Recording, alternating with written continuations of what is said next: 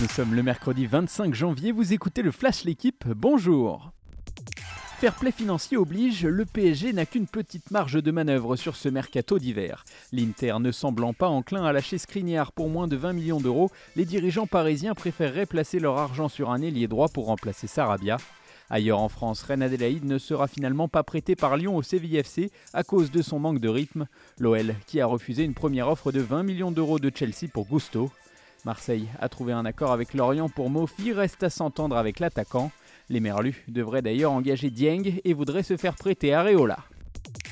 La chimio m'a défoncé le corps de l'intérieur. Les mots de Sébastien Aller sont crus, mais racontent le combat de l'attaquant de 28 ans contre un cancer détecté en juillet. Dans une très belle interview à retrouver dans l'équipe du jour, l'international ivoirien revient sur les 7 mois vécus entre la détection de la maladie et son retour à la compétition dimanche dernier avec le Borussia Dortmund. Ce soir, la compétition prend une autre tournure. Terminé les phases de poule, place aux choses sérieuses, au match coup près. L'équipe de France affronte l'Allemagne en quart de finale des championnats du monde de handball.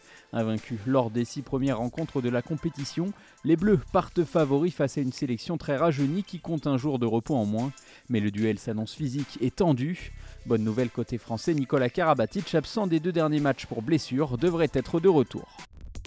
Michaela Schifrin dans la légende. L'américaine de 27 ans a remporté hier le géant de Kronplatz, le 83e succès de sa carrière en Coupe du Monde.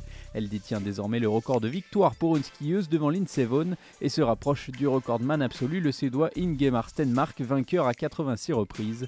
Chez les hommes, hier soir, le Français Clément Noël a décroché sa première victoire de la saison en remportant le slalom de Schlamding en Autriche. Merci d'avoir écouté le Flash l'équipe, bonne journée